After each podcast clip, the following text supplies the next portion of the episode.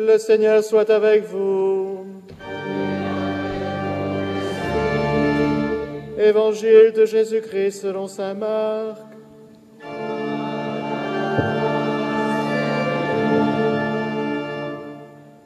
En ce temps-là, un lépreux vint auprès de Jésus. Il le supplia et, tombant à ses genoux, lui dit, Si tu le veux, tu peux me purifier. Saisi de compassion, Jésus étendit la main, le toucha et lui dit, Je le veux, sois purifié. À l'instant même, la lèpre le quitta et il fut purifié. Avec fermeté, Jésus le renvoya aussitôt en lui disant, Attention, ne dis rien à personne, mais va te montrer au prêtre et donne pour ta purification ce que Moïse a prescrit dans la loi. Cela sera pour les gens un témoignage. Une fois parti, cet homme se mit à proclamer et à répandre la nouvelle, de sorte que Jésus ne pouvait plus entrer ouvertement dans une ville, mais restait à l'écart dans des endroits déserts. De partout, cependant, on venait à lui. Acclamons la parole de Dieu.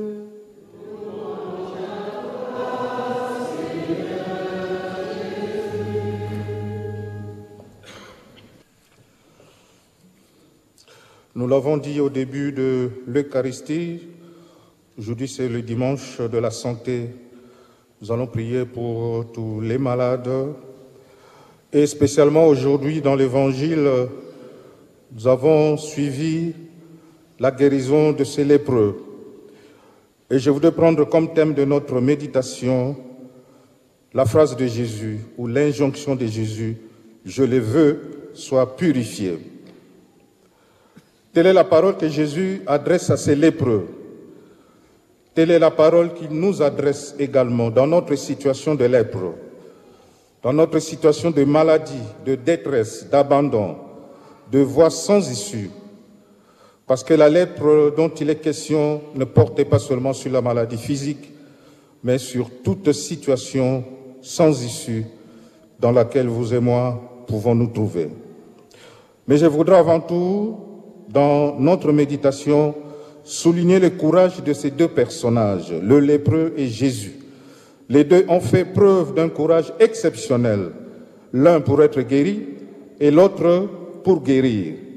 C'est le même courage que je nous invite à avoir pour obtenir les grâces, les bénédictions du Seigneur.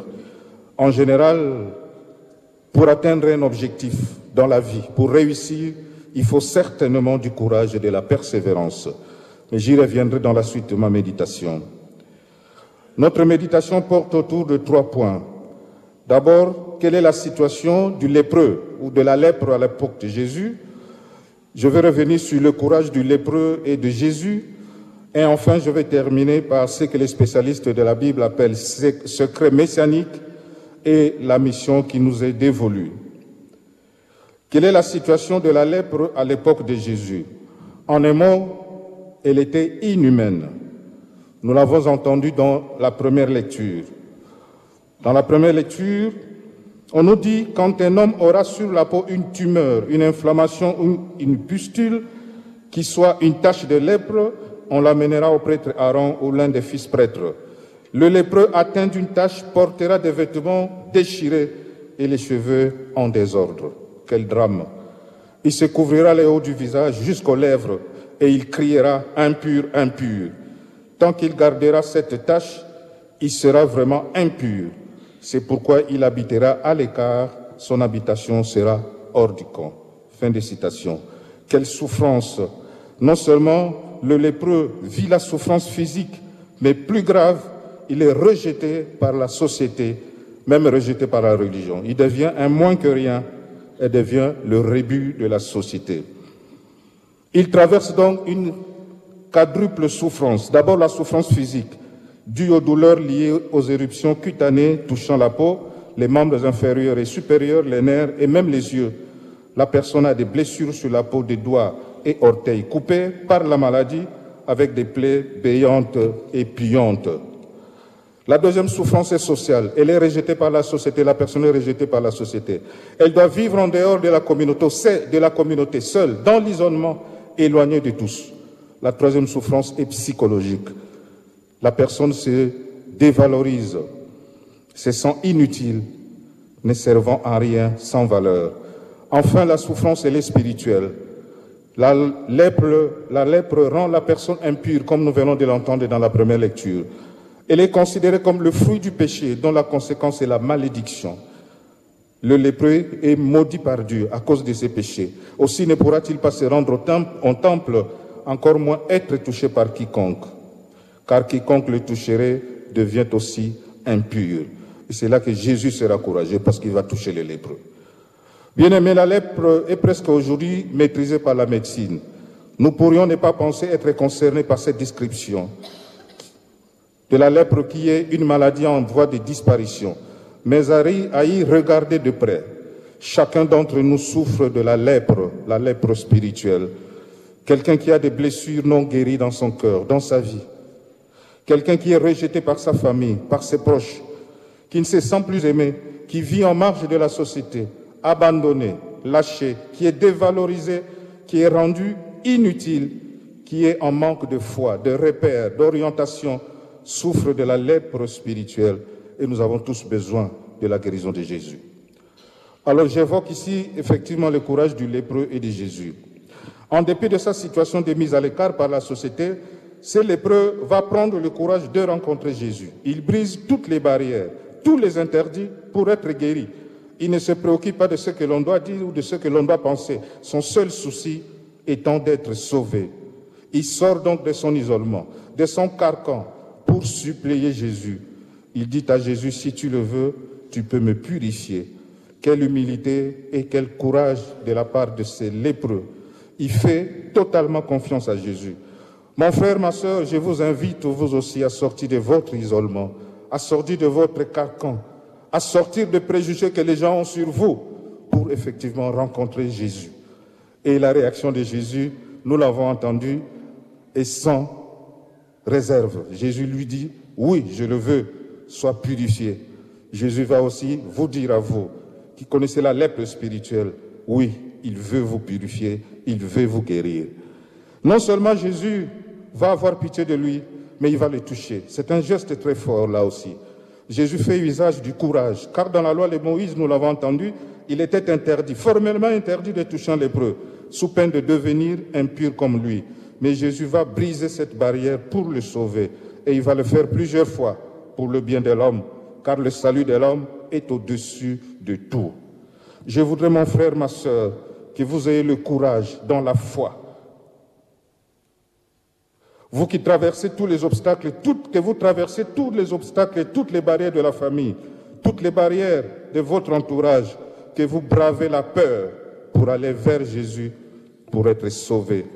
En effet, dans un environnement où il y a l'incroyance, il y a l'indifférence religieuse, où il y a la prédominance de la rationalité sur la foi, de la science sur la religion, être croyant, je le sais, venir à l'église comme vous le faites est un véritable défi et demande du courage.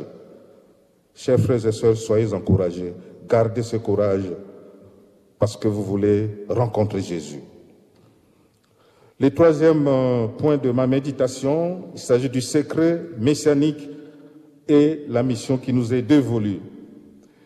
Quand on lit l'évangile de Marc, euh, il y a ce que les spécialistes de la Bible appellent le secret messianique. Ce secret consiste de la part de Jésus à imposer un silence aux démons, aux disciples et à toutes les personnes qu'il guérit.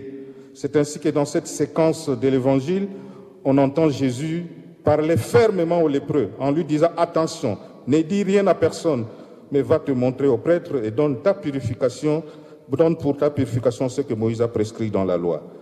Pourquoi Jésus refuse-t-il la publicité de ses guérisons? D'abord parce qu'il n'est pas venu obtenir du succès, devenir un homme public ovationné, adulé de tous. Plusieurs fois d'ailleurs, après un succès fou, comme après la multiplication des pains en Jean 6, Jésus va se retirer sur la montagne seul. Nous l'avons aussi entendu dans cette péricope de l'Évangile.